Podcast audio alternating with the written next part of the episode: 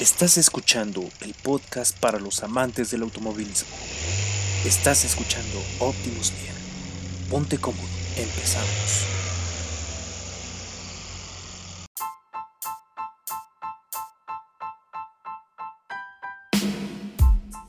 Hola, ¿qué tal muchachos? Sean bienvenidos a una nueva emisión de este podcast de Optimus Vía.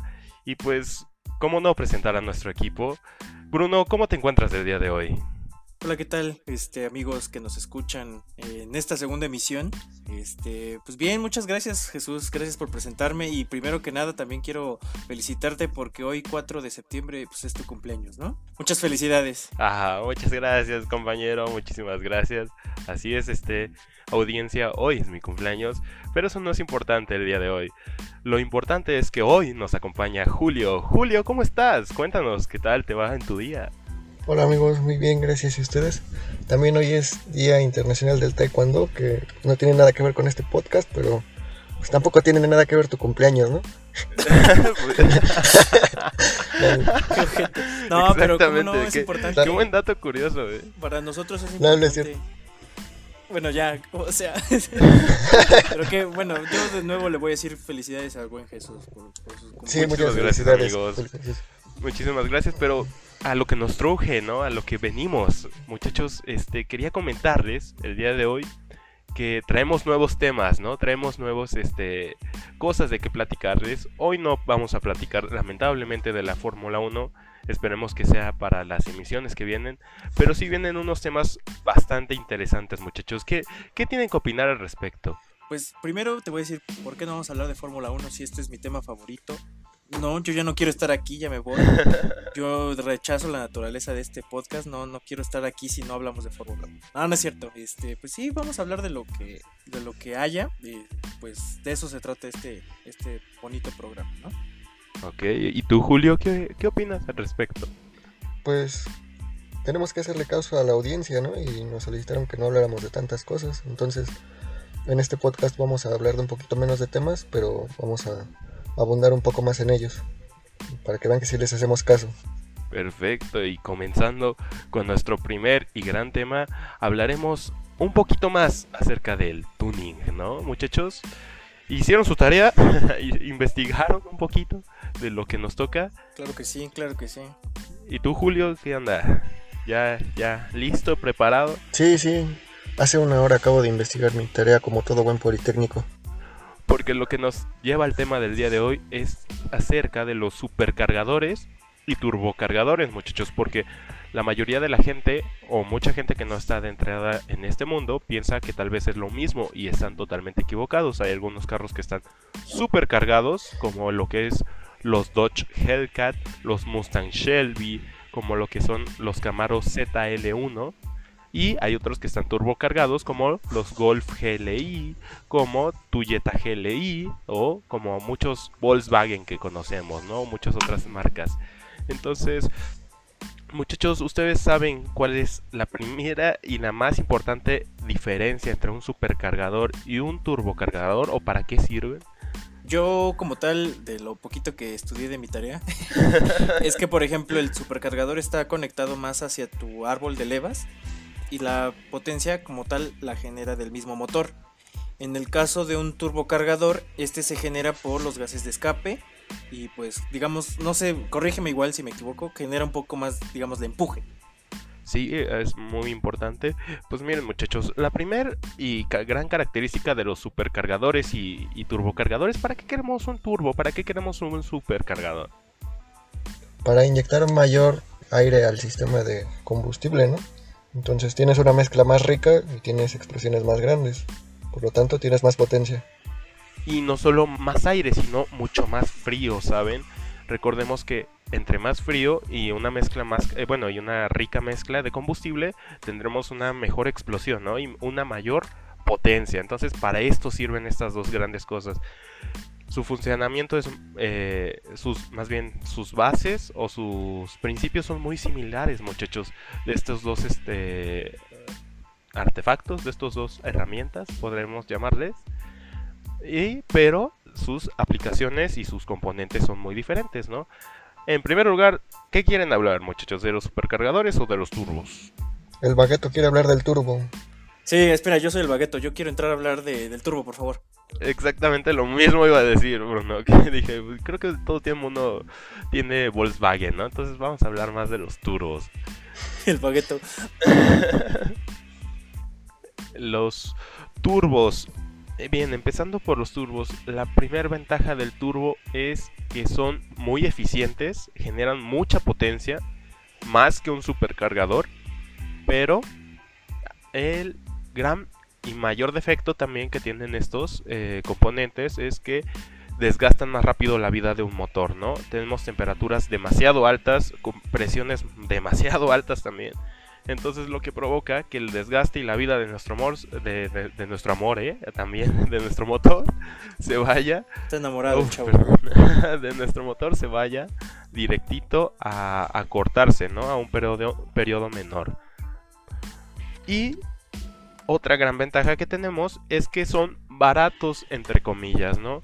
Estamos hablando que un turbo para nuestro buen Golf, para nuestro buen Jetta, ajá, nos puede salir un kit completo entre 45 mil y 50 mil pesos. Entonces es barato, entre comillas, ¿no? Por eso, por eso lo, lo, lo aclaro, ¿no? Porque 50 mil pesos no es barato para nada, ¿no?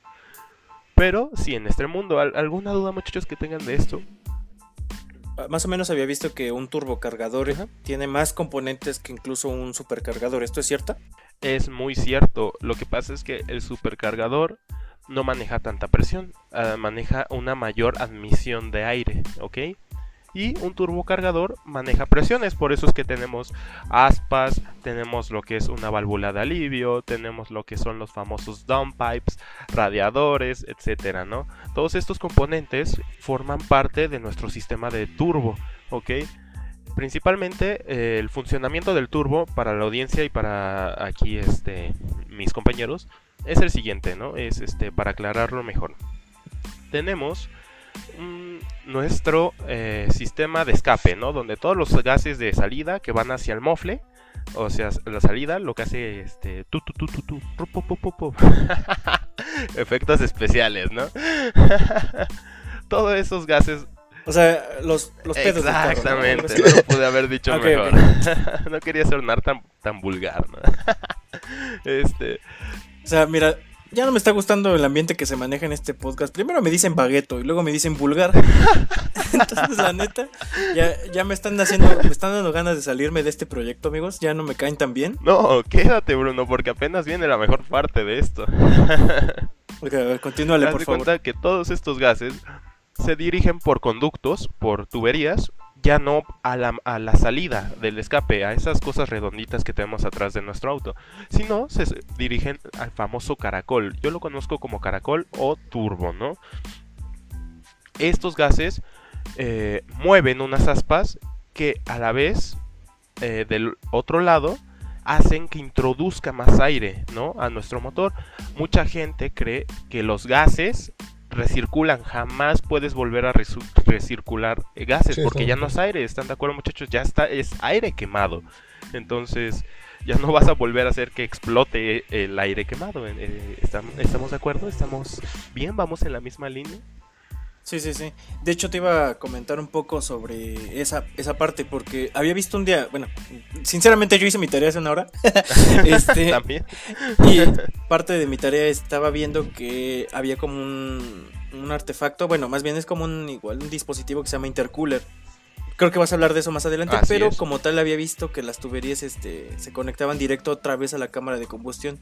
Y eso como que a mí, a mí la verdad me generó un poquito de confusión, pero pues creo que a nuestros queridos radioescuchas les gustaría saber si esto es cierto, si es falso, ¿sabes? Así es, o sea, por ejemplo, como les dije al principio, los múltiples de escape, pues es por donde salen todos estos gases, ¿no? ¿Estamos de acuerdo? Y estos gases, en vez de salir directamente hacia el ambiente, es lo que te digo, se redireccionan por, estos, es- por estas tuberías hacia el turbo. Y estos gases, como son, están saliendo bastantes, a bastante temperatura y a mucha presión, hacen girar una que se llama propela. Así como las propelas de los botes o como unas aspas, unas tipo aspitas, ajá, giran y hacen que introduzca del otro lado aire, pero no quemado, totalmente nuevo. Es como otro ducto de admisión totalmente nuevo, ¿ok? Entonces, esto hace que introduzca aire al, nuevamente al múltiple de admisión a mayor presión y es lo que hace que puff, el motor de, trancazos, ¿no? De poder, este, de eh, bastante, bastante eficiencia. Es muy eh, importante saber que todos estos sistemas, bueno, van conectados, aparte del turbo, se dirigen a lo que tú lo llamas, a lo que me acabas de decir, al intercooler. Ajá. ¿Qué es un intercooler? Pues no es nada más que un radiador, ¿no? Pero este no es un radiador de agua como lo que normalmente vemos en todos los autos. Este es un radiador de aire. Ajá. El, el aire tiene que llegar frío al motor, tiene que llegar para que tenga una mayor efi- eficiencia, un mayor poder, una mejor explosión en nuestra cámara. Entonces, todos estos sistemas también tenemos lo que son las válvulas de alivio, que es cuando ya tenemos una suficiente presión en nuestro motor, ¿ok? Y ya no queremos más, pues tiene que liberarse esa presión por algún lado, si no se convierte nuestro motor en una bomba, ¿estamos de acuerdo? Sí. Entonces, la válvula de alivio eh, es lo que hace, se abre para liberar esa presión que sobra, ajá, y por eso es que nos encanta tanto, bueno, al menos a mí, yo creo que eh, no me dejarán mentir la audiencia que le gusta los autos, ese famoso sonido de los turbo que van así. Eso que se suena el famoso es la válvula de alivio liberando la presión de los de que sobra del turbo, ¿no? Quería agregar que hay un este hay un video que a ver si nos lo podemos poner en nuestras redes sociales ya cuando se publique el, el episodio en el cual está hay una conferencia de Andrés Manuel López Obrador, nuestro querido presidente, en el cual dice, "No contratamos bots", pero esa parte lo combinan con el sonido de un turbocargador. Lo voy a buscar, lo voy a buscar y, y lo voy a poner en las, en las redes sociales para que lo vean. La verdad está, está muy bueno. Para eso. que nuestro público lo vea. Va, va, va, me parece muy bien. Yo tampoco lo he visto, ¿eh? Ahí No, voy a para andar de chisme. te vas a dar un, te vas a dar un, un vistazo bueno, pero bueno, tú continúa, perdóname. Pues esto es en esencia lo básico de los motores de turbo, ¿no? O sea, de- no, no es tan complicado de idealizar, de saber cómo funciona. Lo complicado ya viene más adelante cuando lo quieres llevar al carro, ¿no? Ahí sí es. Estamos hablando de que ya no solo es poner un tornillo y, todo es easy, ¿no? Todo es fácil. Sino que es... Hay otras cosas aparte de eso, ¿no? hay algo que tenemos que hacer que es obligatorio en los turbo en los carros que tienen un turbo y se llama reprogramación y también en los supercargados esto es para los dos no llevan la reprogramación que eso lo veremos tal vez mucho más adelante no ahorita estamos centrados en cómo funcionan estos dos este estos dos sistemas no entonces ya vimos cómo funciona un turbo ahora vamos a pasar sobre los supercargadores muchachos qué les parece a ver este No, espérame, espérame, espérame. Te faltaron mencionar todas las desventajas del turbo, mi amigo. Te faltó mencionar el turbolag. Oh, Aquí hay final, pero tiro. si quieres de una vez lo- los este los los iba a mencionar. Ya viene do- do- el jefe. a- a Está decir- bien, está bien, vamos a mencionarlas de una vez, chavos, no se enojen, tranquilos. ¿Cuáles son las desventajas de los tu- de los Ya turbos? este, una, temperaturas. Los motores llegan a tener temperaturas muy altas, ajá, o sea, tanto que tienes que, o sea, que generalmente los, los motores eh, turbocargados, que no son de agencia, los de agencia están eh, fabricados para resistir esas temperaturas, los que no son de agencia y los hacen turbo, tienen que cambiar muchas veces pistones, bielas, cigüeñales, etcétera, porque tienen que hacerlas forjadas para que aguanten mucha mayor temperatura y resista el carro, no se fundan y no se llega a ser el famoso el famoso desvielado, ¿no? Que es que los metales se fundan entre sí. También se puede incluso acabar el mismo monobloc, ¿no? Ajá, se pueden, eh, a eso voy, esa es la segunda eh, desventaja. Tenemos Ah, No, no te preocupes, eh, qué bueno que lo mencionas. Es eh, tenemos tanta tanta presión, tanta que muchas veces, imagínate que tienes algo tan caliente y con tanta presión en tus manos que claramente va a explotar. Entonces se hacen grietas en el monobloc, ¿ok? Entonces es muy importante que la reprogramación, que lo que les mencionaba Alto hace rato, perdón, este, sea controlada, establezcan todos los límites de que no sobrepase tantas presiones, de PCIs y etcétera, para que todo esté controlado. Entonces, por eso les decía que es muy fácil la, la teoría, en resumen, así rápida, pero ya la aplicación es todo un mundo totalmente diferente, ¿no? ¿Qué otra desventaja tenemos en los turbos? Eh, Julio, ¿tú tienes alguna que, que hayas este, encontrado por ahí? Mm, bueno, en alusión a lo que tú decías de los motores que se calientan mucho, Ajá. no sé si habían notado que, por ejemplo, también los camiones, o no sé si sepan que muchos tienen turbo. Así es. Eso yo no lo sabía. Entonces, yo he visto cómo los camioneros llegan a veces a un lugar y dejan el camión prendido. Y entonces, una vez se me ocurrió preguntarle a un camionero que por qué dejaba prendido el camión. Y me comentó que era para que se enfriara el turbo, que porque si lo apagaba así, pues se iba a descomponer. Así es. Este, también hay, bueno, los camiones usan turbo porque pues no usan, ¿cómo se llamará? Bujías, ¿no? Tienen que tener mayor presión en los pistones. Sí, porque la mayoría de los camiones son este diésel, ¿no? Entonces sí, como los Sí. diésel no usan bujías, este casi todos eh, traen algo que se llaman preinyectores que hacen que calientan el combustible. Pero sí, la mayoría de los camiones, por ejemplo, es un gran ejemplo, tiene turbos para que den más fuerza, ¿no? Tengan mejor este mejor ajá, mayor empuje y pues estamos hablando de que los camiones cargan toneladas, ¿no? Entonces es muy importante este principio en ellos. Y muy bien, muchachos, este, ¿alguna otra duda? ¿Alguna otra característica? Estas son las más importantes desventajas, las más importantes ventajas que ya mencioné al principio y el funcionamiento de los turbos. Yo, yo, Ajá, ajá. bueno, Yo, perdón, yo, yo, favor, como si fuera yo. clase. Este, yo, este. Aquí, aquí. Yo, profe, por favor, déjeme hablar. No, este, como tal, como tal, este. Y después yo, según... No, como tal, yo una experiencia que les puedo decir es que yo trabajé un tiempo en un taller. Bueno, sí, trabajé con un taller y también estuve en un curso de mecánica con un ingeniero muy bueno, de hecho. Este, ojalá si algún día me escucha, pues le mando un saludote. Le decían el Wolverine. Pero este tenía tenía un pointer y eh, eso más que nada es como un complemento de lo que estabas mencionando del monoblock y que es lo que quería ir. Es que él en su tenía su pointer y lo había pintado igual de un. Wolverine. pero este estaba chido, pero como tal se acabó el motor, porque me imagino, no sé qué habrá hecho, pero se acabó el motor y tenía que Sí. cambiar todo el monoblock y tenía que hacer un buen de cosas. Y ahí en su taller ya lo tenía arrumbado. Ah, ya sí, no porque ya. Pero un- era un pointer como Sí, del es que 90, con los creo. turbos eh, llega a pasar mucho eso. Como, como dijo Julio hace rato, estamos hablando que son temperaturas y presiones muy altas. Por eso, antes de- de- de apagar un auto que es turbo, se deja enfriar el turbo para que no, no suceda esto, ¿no? Los cambios de temperatura bruscos son lo peor que le puede pasar a este carro. Bueno, a este tipo de carros. Entonces se deja de enfriar para que todo se vuelva como que a la normalidad, ¿no? Entonces, sí, sí es este como que muy importante este, este, estos pasos. ¿no? Vale, vale, ¿Tú vale. ibas a perfecto. comentar algo, Julio? Así que, bueno, también hay que jugarle mucho con las presiones de, del turbo. Porque luego he visto que hay carros que tienen un motorcito y les meten un super turbo. Y eso en lugar de Ah, ayudarlos, pues los les mete un lag grandísimo, ¿no? Porque para llenar la presión que necesita ese turbo, pues se van a tardar años. Entonces nunca van a tener la- el impulso que necesitan. Entonces para eso, Así pues, este, en la Fórmula 1 pues, crearon el biturbo y varias cosas así, ¿no? Pero Los pues, EcoBoost, ajá.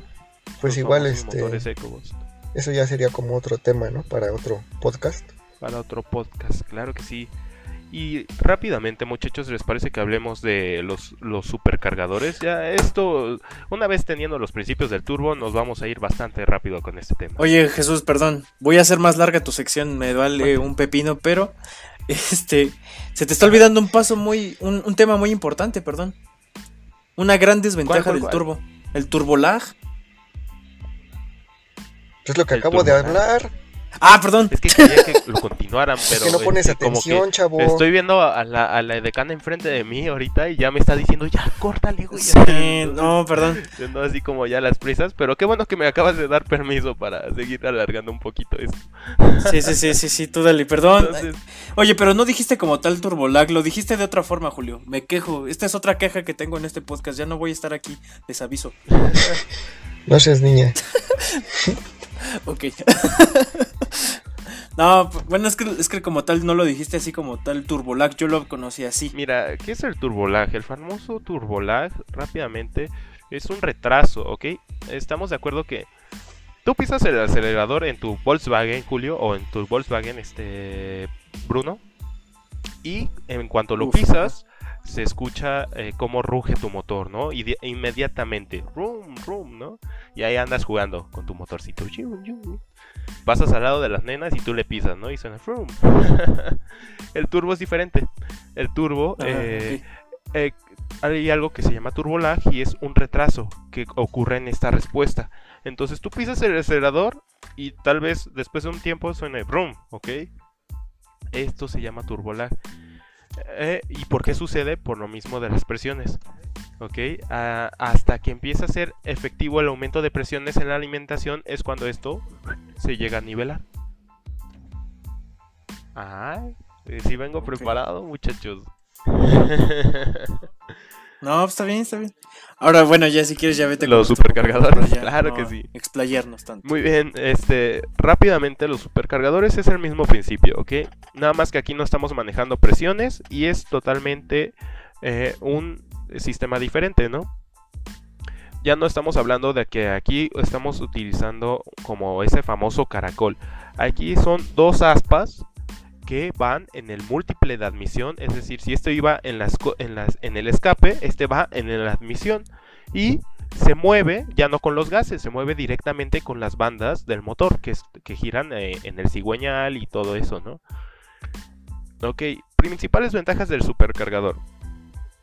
Son bastante eficientes. Estamos hablando de que por eso los mejores eh, autos de performance, es decir, las mayores clases como lo que acabo de mencionar, el Mustang Shelby, el Dodge Demon o el Hellcat o lo que es el ZL1 de Corvette o de Camaro, usan estos, estos, este, eh, estos supercargadores porque no desgastan tanto el motor, no estamos usando temperaturas tan altas, el aire entra muy frío ajá, y eh, entrega un poquito menos de potencia, pero se recompensa con las otras dos ventajas, ¿no?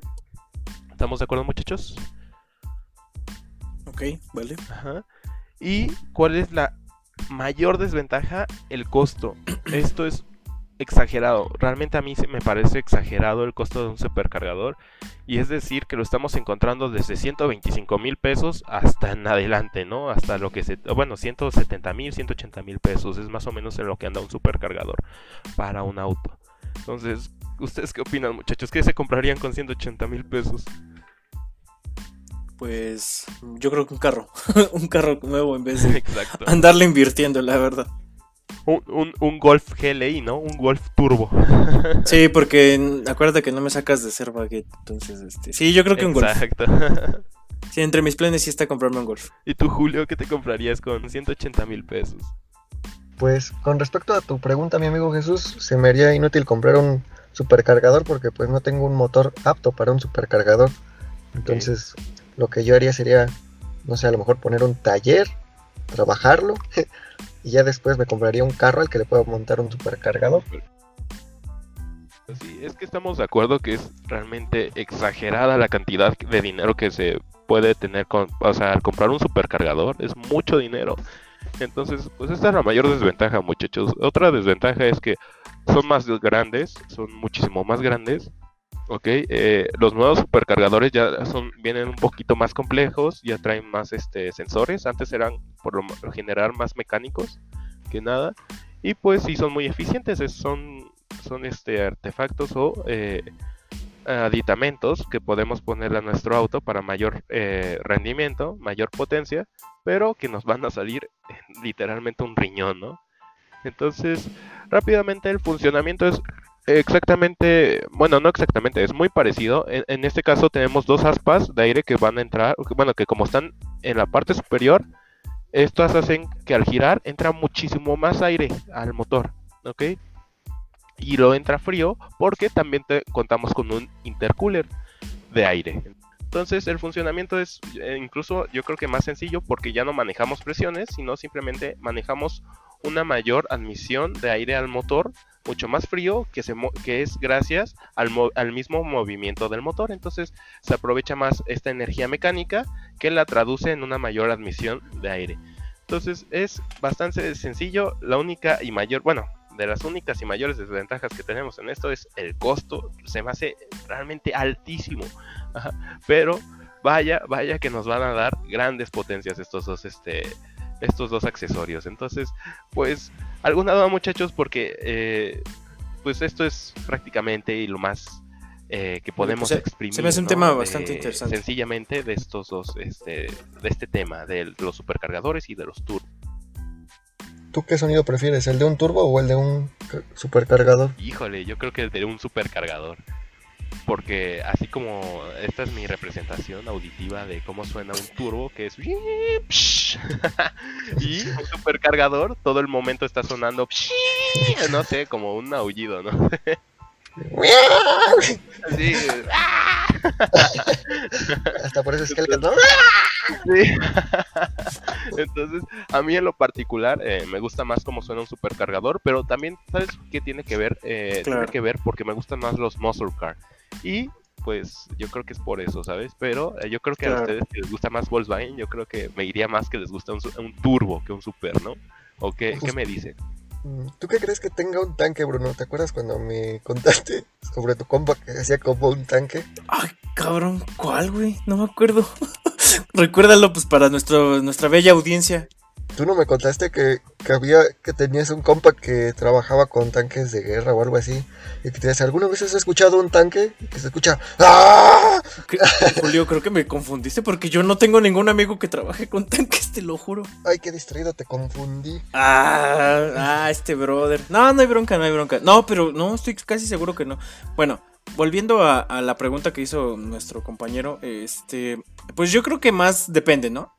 Eh, por ejemplo, si tú eres uno de, si bueno, más bien si te gusta participar en competencias así como, como estas, las famosillas cuarto de milla, creo que te conviene más un turbo.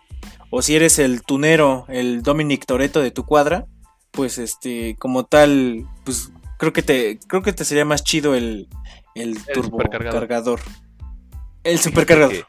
Tienes mucha razón. eh, los turbocargadores pueden servir. eh, tú podrías pensar eso, ¿no? Ah, es que un turbo, como tiene mayor respuesta al principio, puede servir más en cuarto de milla. Y estás totalmente. Bueno, en lo particular, vas a ver que la mayoría de cuarto de milla se utilizan supercargadores. ¿Por qué? Porque con un Oh, turbo tienes mayor aceleración.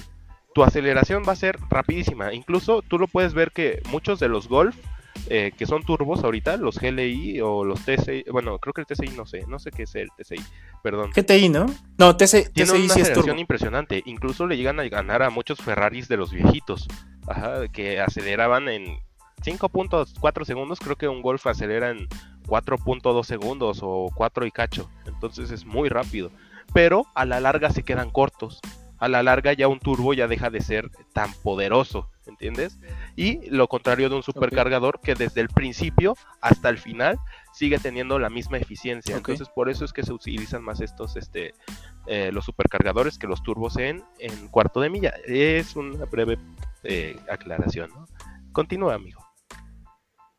No, pues como tal, yo, yo como tal, pues no, no soy un experto en el tema. Este, le pido una disculpa a esta querida audiencia.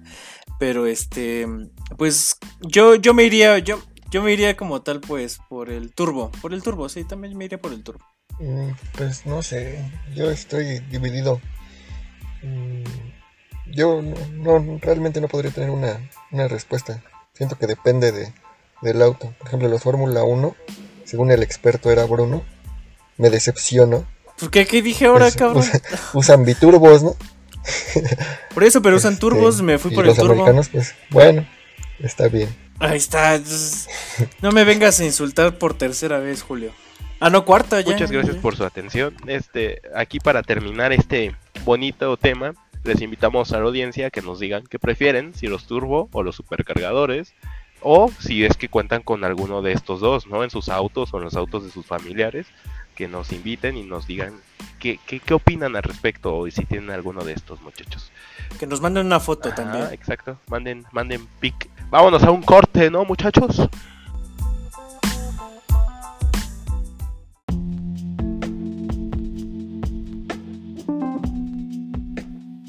No te muevas, en un momento más regresamos con más temas de automovilismo, aquí en Optimus Vía.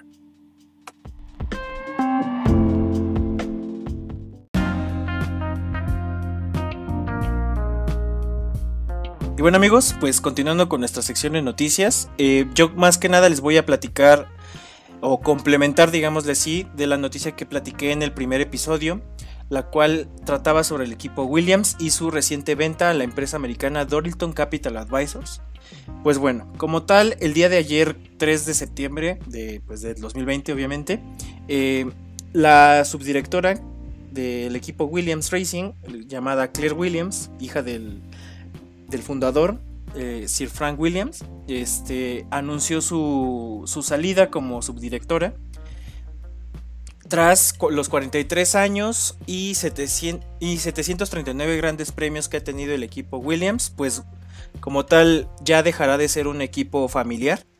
Entonces va a pasar ya directamente a manos de la empresa americana esto como tal pues es el fin de una era en la cual los equipos de Fórmula 1 eran manejados por familias, ya son completamente por pues por empresas y pues Williams fue es más más bien era la última empresa o última escudería manejada por por personas como digamos no tanto por empresarios.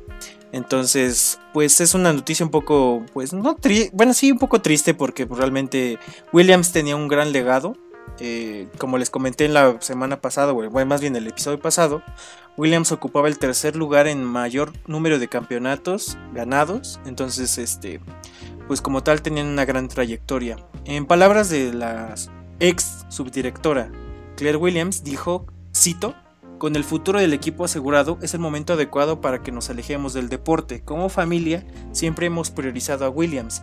Lo hemos demostrado que con nuestras últimas acciones y con el proceso de revisión de la estrategia, y creemos que ahora es el momento de pasar el mando y dar a los nuevos dueños la oportunidad de llevar el, equipo hacia el futuro. Y bueno, otra cosa que menciono también es, vuelvo a citar, eh, con gran pesar dejo mi puesto en el equipo, esperaba seguir mi ejercicio durante mucho tiempo en el futuro y preservar el legado de Williams con la siguiente generación. De todos modos, nuestra necesidad de encontrar inversión este año, para una serie de factores dentro de los que la mayoría estuvieron fuera de nuestro control, resultó la venta del equipo a Doritol Capital Advisors. Y pues, eh, como tal, ya para resumir esta noticia, o más bien terminarla, eh, la salida de Claire Williams será este fin de semana, después del el Gran Premio de Italia en, en Monza. Entonces, este, pues por parte del equipo el poderosísimo equipo de Optimus Vía, pues le deseamos lo mejor a Claire Williams, a Sir Frank Williams y a, obviamente a Williams Racing, que pasará a manos de la, de la empresa privada. Eh, y pues, pues nada, nada más les deseamos lo mejor y que ojalá Williams, como se los dije en el episodio pasado, vuelva a, a lo que una vez fue, que llegue, que crezcan más su legado. Y pues básicamente esa es mi noticia de la semana. No sé ustedes qué quieran opinar o si no tienen otra opinión, pues vámonos con la siguiente noticia, compañeros. Estoy totalmente de acuerdo, mi queridísimo Bruno. Y es... no tengo nada que opinar. Me parece perfecto. me parece perfecto, ya cortaré. me parece que esperemos que Williams, como tú lo acabas de decir, llegue a ser otra vez lo, como lo que era cuando fue la época de, de de que ganó muchos campeonatos con este. Ay, ojalá me, corriges, perdón. Sí. Pero según yo es eh, Senna o. Sí, ¿no? Ayrton Senna. Sí, bueno, sí, Senna como tal ya, ya no estuvo tanto en la época dorada de Williams. Eh, bueno, o sea, sí, sí estuvo en su época dorada, pero como tal Senna no la. No estuvo tanto porque, pues, lamentablemente Senna falleció. Este, como tal, a quien más le tocó un, legado, algo así, digamos, digámosle así, porque la redundancia, fue a Alain Prost, que fue igual un compañero de Ayrton Senna, como, como en su trayectoria de piloto. Entonces, este, sí, sí fue, sí fue bastante importante. Pero pues, pues lamentablemente a veces las cosas pasan así y pues como se los mencioné en un inicio, eh, pues es el final de una era. Pero pues esperemos que sea para bien, ¿no? Em, pues bueno, eh, finalizando con esta noticia, pues vámonos con el siguiente bloque. Muy bien amigos, ahora vamos a pasar a un tema bastante interesante, diría yo, que son las alianzas entre, entre distintas marcas automotrices para obtener mayor parte del mercado y por supuesto ser más competitivos. Eh, como mencionó Bruno hace rato en las noticias, pues esto es algo muy común entre las marcas que empresas tres doritos después compra Williams. y entonces, bueno, vamos a hablar un poquito sobre estas alianzas eh, en el mundo real. ¿Por qué es importante esto, amigos? Pues como consumidores estamos pasando por una era en la que las marcas de cualquier mercado deben ofrecer cada vez mejores productos a menor precio. Y bueno, ¿cómo logran esto? Pues haciendo alianzas. Pongamos el caso del grupo Volkswagen, Bruno. Ellos tienen la filosofía de tener al menos tener un auto para cada persona en el mundo, ya sea desde la persona más modesta hasta Bill Gates o Jeff Bezos, ¿no? Empezamos con marcas para la prole como Volkswagen o Seat y empieza a subir con Audi hasta llegar a Bugatti o Lamborghini. Así es, todas estas marcas pertenecen a un grupo e incluso algo gracioso aquí es que, por ejemplo, la llave de tu Bugatti Veyron, edición black, convertible, hiperpista, 100% fibra de carbono, super mamustli, tiene la misma llave que tu Jetta Austero con una estampita de Bugatti. Y es ahí donde podemos ver en donde... sí, nada más le cambias la estampita y queda, ¿no? Ah, huevo. Sí, como tal también las, las llavecitas estas, las, las famositas de navaja, por ejemplo, yo en mi carro tengo una de navaja, igual tú, Julio. Las maneja igual sea, ya son comunes, por ejemplo, en los Volkswagen, algunos aditamentos o accesorios. Eh, si, te, si te pones a revisar en las letritas de fabricación, tiene el logo de Volkswagen y al lado tiene el logo de Audi. Entonces, como tal, los, los reutilizan. Mm, ¿Por qué hacen esto las marcas? Pues porque el desarrollo de un automóvil es muy costoso. Entonces, si puedes desarrollar el motor, carrocería e interiores de un auto, que como ya mencioné es muy caro, ¿por qué no le pones otro logo, unos rines, le das una tuneadita y sacas de un Passat un Audi A4? O te armas una camioneta y sacas la Urus, la Cayenne y la Q8 en la misma plataforma. Y esto no es malo, la verdad es que llegan a salir excelentes opciones y como dije pues llegan a ser más competitivos. Por ejemplo, ¿te acuerdas, Bruno, que me comentaste que la edición pasada del Jetta, la cual me parecía muy, muy bonita, fue diseñada por Audi? Y a mi parecer fue de las mejores versiones de, del Jetta, al menos en el exterior.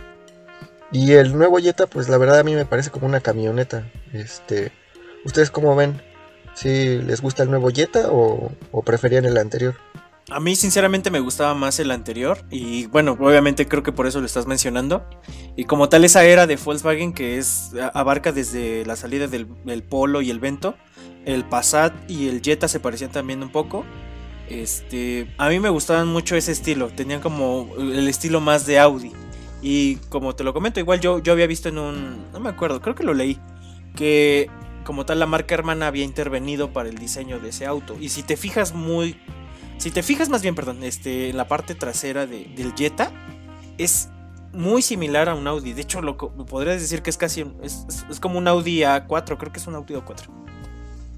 Sí, sí, me parece que es un Audi A4. Y de hecho, el Audi creo 2013, 2012 es el Audi A4 más barato que puedes conseguir porque pues prácticamente es un Jetta.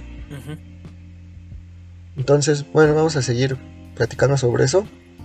Este, pues sí, es beneficioso para los que compran Volkswagen, pero por ejemplo para los que compran autos de la entrada de Audi no es como que algo que les guste mucho, ¿no? Por ejemplo, si tienes el Audi A3, por más equipada y especial que sea tu versión, pues tus amigos Whitechicans no dejarán de burlarse de que tu auto es del pueblo, es de que es un auto del pueblo disfrazado y que solo es una Golf. Pero pues sí, le da este esto le da un mayor margen de operación a las marcas y con el dinero ahorrado pueden invertir en más desarrollo y nuevas tecnologías. No es lo mismo desarrollar, por ejemplo, como lo hace Pagani, a desarrollar un Bugatti. Tienes más ingenieros, áreas de prueba y en general, pues las fusiones son buenas. ¿O ustedes qué opinan? ¿Creen que las fusiones son buenas? ¿Creen que no lo son? A ver, yo le quiero dar la palabra a mi buen amigo Jesús. Pues sí, o sea, en particular, o sea, estamos de acuerdo que Volkswagen es garantía, ¿no? A final de cuentas. Y, por ejemplo, no sé si ustedes recuerdan por ahí de, antes de que Audi se aliara con Volkswagen o que este comprara las acciones, ah, ¿alguna vez han llegado a ver un Audi marca, o sea, realmente Audi Audi, no Audi Volkswagen, sin genética Volkswagen? ¿No, muchachos? Eso es a lo que quiero llegar. Muchas veces los cambios no son malos, son para, para mejorar, ¿no?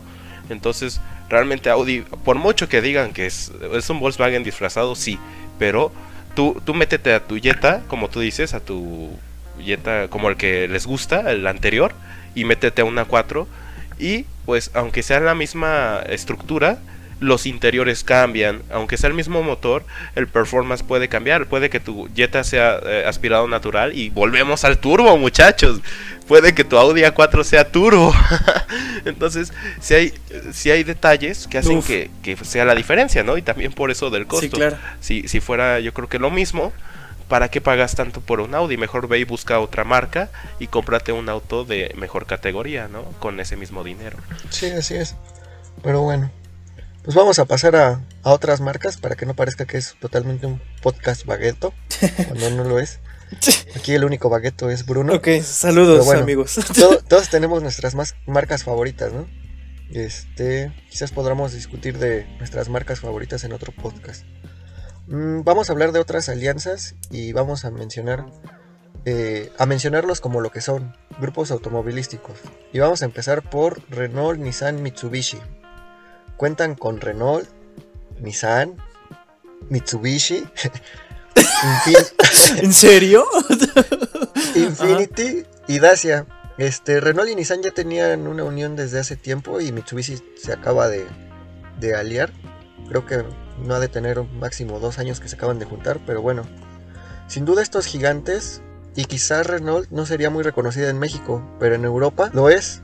Podemos mencionar rápido que Renault salvó a Nissan de una crisis muy fuerte y ha tenido una gran fusión entre tecnologías y confiabilidad. Sabemos que Renault participa en la Fórmula 1, también uno de los temas favoritos de Bruno, y a pesar de no ser como Mercedes o Mercedes Rosa, pues tienen excelentes avances.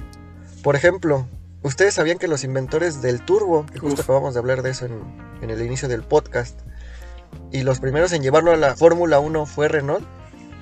La verdad es que se inventó, no me creo que en la Primera o en la Segunda Guerra Mundial lo integraron en sus tanques de guerra. Después creo se fue a la aeronáutica y regresó este, con Renault en la Fórmula 1 y ahí ya se empezó a hacer famoso en los autos. La verdad es un equipo que ha tenido muy buenos tiempos también y me parece que hubo un tiempo donde anunciaban que Renault era pentacampeón de la Fórmula 1. Y bueno, este, pues todo este desarrollo llega a motores Nissan y viceversa. Ellos, o bueno, su presencia en México tienen una planta en San Luis Potosí, una en Aguascalientes y una en Morelos. También me parece que México es el mercado número uno de Nissan y de hecho el año pasado ascendieron a la directora de Nissan México a un pueblo aún más importante en Japón por ser la número uno en ventas de toda la marca. Está Hyundai Kia, hablando de los coreanos y también de lo que empezamos de el Día Internacional del Taekwondo, los creadores del Taekwondo. Pues son autos confiables y que sirven para llevarte bien del punto A al punto B no, no Pero pues la verdad siento que les falta algo. A pesar de ser coreanos y que me gusta mucho su cultura, este, pues la verdad no, no, no, no, soy muy fan de esta marca. También ellos están en México y tienen una planta en Nuevo León. Eh, otro grupo importante es Grupo Honda Acura. Estamos hablando de los japos. tienen plantas igual en México, en Celaya y en Querétaro. Saludos a los que nos escuchan en Querétaro. Vamos con Grupo Toyota.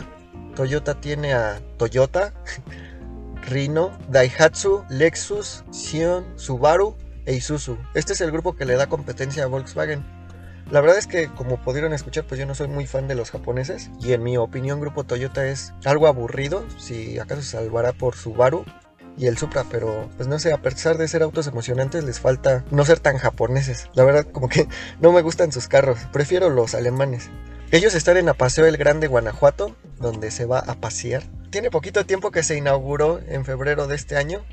Este, la verdad no se hizo mucha fiesta por esta noticia porque pues estábamos en plena pandemia, pero bueno, ellos están en como les dije, en Apaseo y ya tenían una planta en Baja California.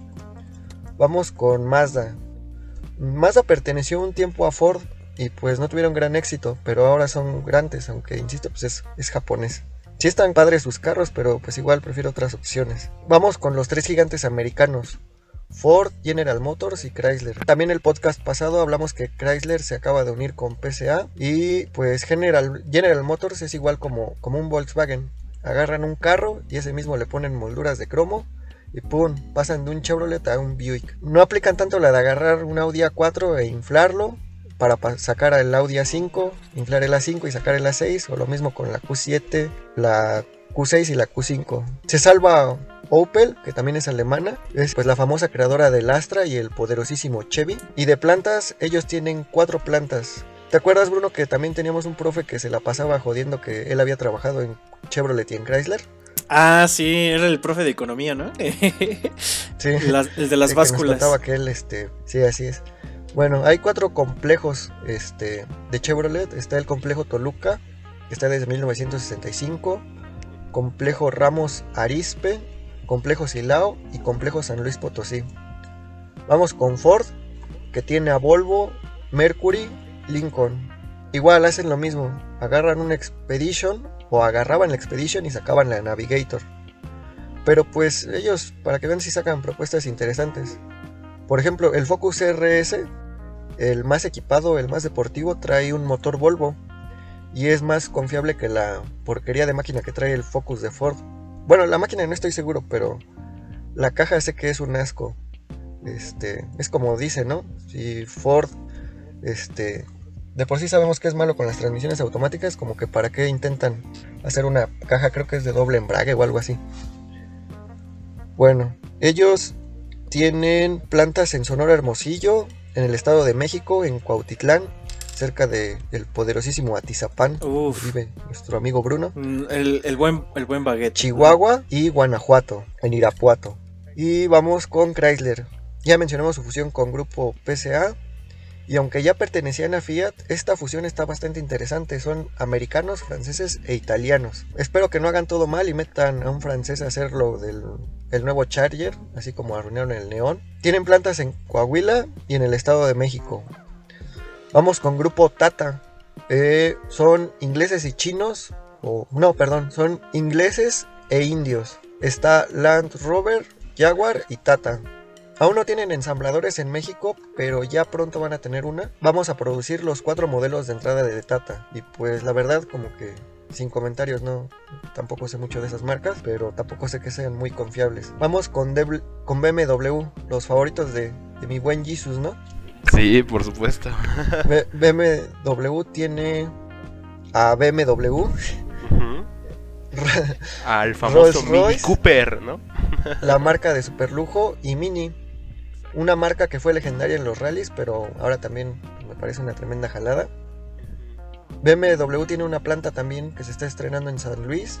Y pues uno de mis favoritos, Daimler, que es Maybach, Mercedes y Smart y AMG. Tienen plantas en Santiago Tianguistengo, Estado de México y en la reciente inaugurada planta de Saltillo. Mm, Coahuila fabrica camiones y tractocamiones de la, de la marca mm, Freightliner y en una planta en Monterrey, en Nuevo León, ensamblan autobuses Mercedes-Benz. De autos solo se ensambla el clase A en Saltillo. Ok, y estas son todas las marcas. Oigan, o- Julio, pero se te, está, pasando una muy importante de Daimler. Y bueno, más bien quiero que me aclaren, no sé, aquí mi experto también en, este, en este tema, en esta materia, si Brabus es también una marca como tal. Porque según yo sé, Brabus le pertenece a Daimler. Fíjate que, que no, ¿eh? Creo que, más bien dicho, Brabus es una marca independiente y a mí que me encanta el tuning este, y la modificación de autos, Brabus comenzó, eh, Sí. se especializa en precisamente en, en Smart, en Mercedes y en, en este tipo de autos.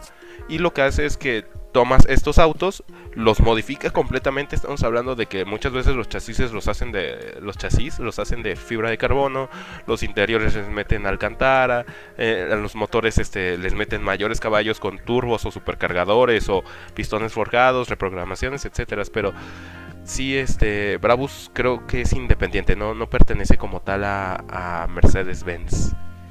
Ok, ok. ¿Alguna vez viste en el, canal de Discovery Channel o, o Nat Geo, no recuerdo, un programa que se llamaba Superautos?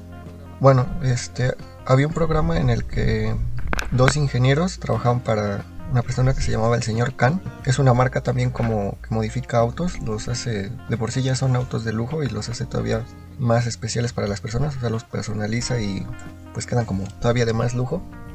Y me parece que Brabus es este semejante a esa marca, semejante a lo mejor a lo que haría Shelby con Ford, no es este como tal parte de la marca, Ajá. pero son especialistas en modificar autos Mercedes. Sí. Ah, ok, perfecto. Ya entendí, ya entendí, tienen razón. Oh, muchas gracias, compañeros. Ustedes son muy listos en esta materia que yo soy un poco inexperto. Pero muchas gracias por sus comentarios.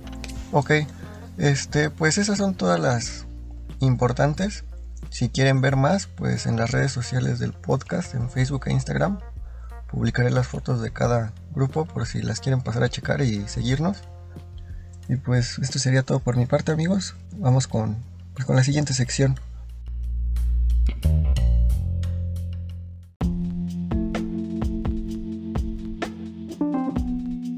Gracias por seguir escuchándonos. En un momento más, continuamos aquí en Optimus Vía.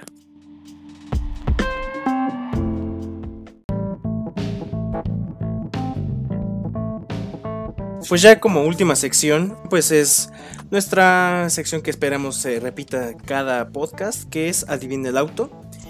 Y bueno, entonces a mí me tocó esta semana eh, Adivina el auto.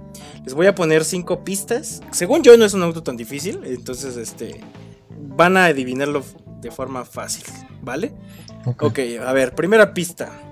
Es un auto americano, Ujú. tiene un motor V8 de 5.7 litros. Ajá. Ajá. Eh, es un auto antiguo de 1971. Ya, si les digo la última Ok, pista, lo van a adivinar. 5.7 litros. 5.7 litros. Americano. mo- motor V8, auto americano. Mm, ok. Y obviamente, ya como otra pista, es un muscle car. Es un muscle car. Ok. Ok. Es. Como tal, o 5.7 sea, si es un. es- Debe es ser un- Chevrolet. A fuerzas es un, es un GM. Es un General Motors. Porque solo General Motors hacía 5.7 litros, según yo. Mm, Cerca. ¿Estoy en lo correcto? Debe ser un Ah. SS. No. ¿A poco? Bueno, a ver. No, No, porque no dijo es que no era Chevrolet, General para- Motors. Ajá, no, no es Chevrolet. No, es- no es, no es Entonces General es Motors, Dodge. nada de General Motors. No. No creo que sea Mustang. No, sé, no creo que sea Mira, Ford, les voy a dar, ¿Es les voy a dar la última pista. Les voy a dar la última pista. El logo es viene un animal. Ay, Puede no ser Dodge sé. y puede ser este otra marca. ¿Mustang? Mustang. Ok, a ver. Mustang, sí, sí es Shelby. Mustang, pero estoy bu- pero, pero estoy dando un estoy buscando un, un- un modelo en específico. Sí es Mustang, ya. ¿Match Ya One? adivinaron, ¿es Mustang? ¿Cuál? ¿Match One? Sí, sí es Match One. Pero, a, ver, aquí, aquí yo tengo varios regaños, queridísimo Bruno. ¿Por qué? En primera, A ver, va a hablar va a hablar el fanático de autos americanos. Sí, la neta yo de los Muscle Car. es un muscle car. No, güey. estuvo bien, estuvo bien. Ok. Sí, sí es un Muscle Car, güey, pero el, el Match One auténtico, eh, según yo en Estados, sí salió, Estados Unidos sí salió el Match One el, en el 71, güey. ¿Ok? En 1971. Pero en México solo llegó a salir hasta 1973. Ah, sí, pero no te estoy diciendo. Y el este, famosísimo- la- no te estoy diciendo qué región es. Ay, sí, pues es de México. No, no o sea, pues nada más es el grupo en general, vato. Es que, es que, Este es vato que todo yo, específico. yo el Match One nada más, nada más lo conozco por 1973, ¿sabes? O sea, Ah, por ok. eso me, me saqué de onda. Así, que, what No, no, no, sí es 1971. Este, lo busqué en la ficha técnica, te lo juro. busqué todos sus, Ajá, sí, sí, sus sí. características. No, no sabía que traía un, un 5.7 litros. Pues yo según traía el famoso 351 de ese tiempo. Eh, según yo, sí es. Mira, vamos a investigar. Según yo, porque ya me, ya me estás haciendo dudar. No, sí, fue, fue error mío, tienes razón. Qué estúpido. Sí es 351, perdóname. Eh, boom, boom. Bueno, mira, Jesús Bueno, ganó. De todos Si modos quieres te damos la oportunidad de escoger otro auto. Agarra otro auto, carnal. No, pero ahorita si, me, aquí, si me pongo a buscar otro, no, no voy a adivinarlo. Este. No, esta vez, esta vez fue parte de mi error, pero pues es parte de aprender de esto. De esto, este, de esta buena, buen podcast, ¿no? Entonces, este, bueno, yo adivi yo ya descubrí que no ha- nada más hay motor 351 para el Mustang, pero este, pero bueno, tú adivinaste Jesús y pues ya ganaste, ¿no? No ganaste nada, pero pues ganaste. Eh, unas felicitaciones. aunque Ah, sí, no- de nuevo. Porque acuérdense que ya no es el Porque ya nos, ya nos pasamos ahora. Ya por pero- 18 minutos. Estuvo muy bueno. Me divertí muchísimo en este podcast. ¿Ustedes, muchachos? Sí, claro, yo también. Creo que aprendimos bastantes cosas esta vez. Pero bueno, este. Pues bueno, ahí lo tienen. Eh, esperamos les haya gustado a ustedes también este episodio. Eh, pues ya tendremos otros episodios la próxima semana. Es- síganos en nuestras redes sociales, como ya les comentamos, estaremos poniendo nuestras dinámicas y pues nada, nada más. No sé si ustedes quieren darle el último sazón, mis compañeros. Pues nos vemos la próxima semana. Recuerden seguirnos en Optimus Vía.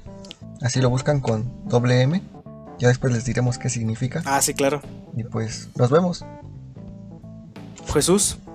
Muchísimas gracias a toda la audiencia por escucharnos un ratito.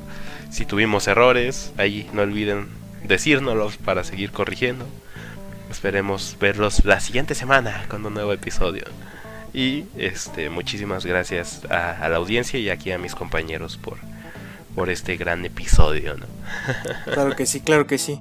Pues bueno, este, o sea, otra vez, nos vemos, cuídense, adiós. Adiós.